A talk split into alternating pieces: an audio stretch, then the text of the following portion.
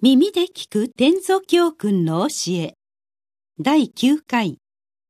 真心を込めて料理する。この配信は曹洞宗の提供でお送りいたします。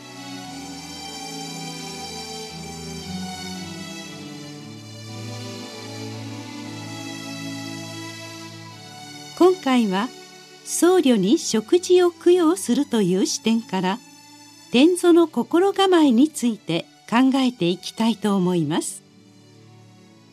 道元禅師は中国での修行中にさまざまな書物を読み瞑想たちの教えに触れまた実際に天蔵省と対話をする中で天祖という役職がお釈迦様が伝えたかった仏教の真髄を体験する存在であることに気づかれました。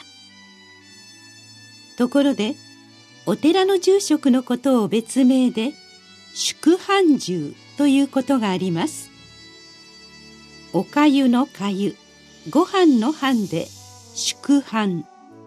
そして頭という字で十。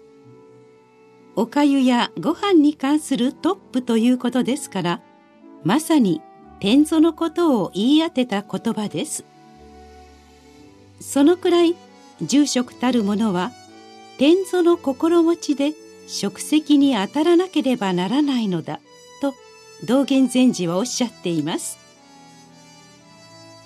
前年審議という禅の道場の規則などがまとめられた書物にこのような記述があります。食事を支度するにあたっては十分に心配りが行き届いてないといけない。しかも内容が豊かでないとならない。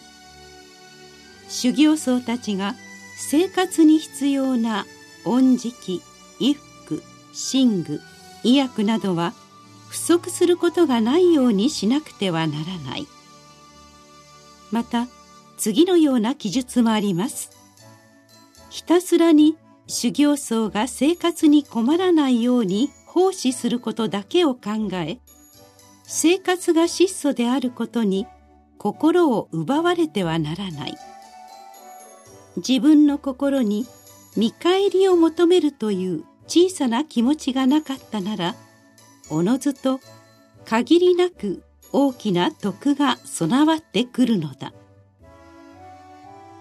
道元禅師はこうした気配りこそ修行僧に奉仕するという観点から住職が心がけるべきものだろうと述べられています。さて住職同様に天祖にも修行僧に奉仕するという視点が求められます。天祖教訓では料理に対して真心で臨み誠心誠意僧侶に供養しなければならないとされます。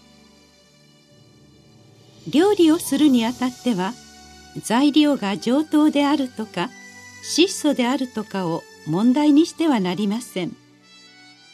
真心を込めて調理し材料に感謝し大切に扱うということが重要なのです。ここに2つの言い伝えがあります。一つ目のお話です。お釈迦様が説法に出かけられた時のこと。ある老婆に出会いました。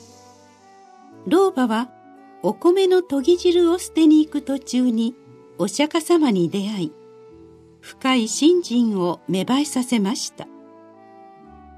老婆は私はあなた様に何も差し上げるものがありません。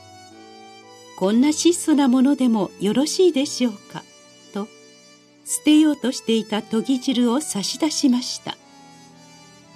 お釈迦様は喜んでそれを受け取られ老婆は尊い功徳を積むことができたということです。二つ目のお話です。インドにアショカ王という王様がいて仏教を深く信仰していました。しかし晩年は権力を失い不遇な生活を送っていました。いよいよ自らの命が長くないと悟った足岡王は修行僧がたくさん修行するお寺に金銀を寄進しようとしました。しかし周囲の反対に遭いそれが叶いません。仕方なく自らの食器を寄贈し最後には手元にあった半分のマンゴーの実をお寺に届けたというのです。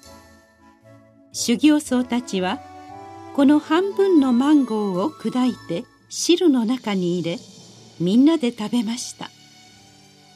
こうして臨終に際して非常に尊い徳を積んだ王様は亡くなった後成仏することができたと言われています。この2つのお話に共通しているのは供養の食べ物は質素なものですが真心を込めて供養したということです。仏様や僧侶に施しをすることは非常に尊いことですがたとえ高価なもので量がたくさんあったとしても心がこもっていなければ意味がないのです。二人の行いからは天祖の精神に通じる人間として最も大切な心がけを見ることができるのです。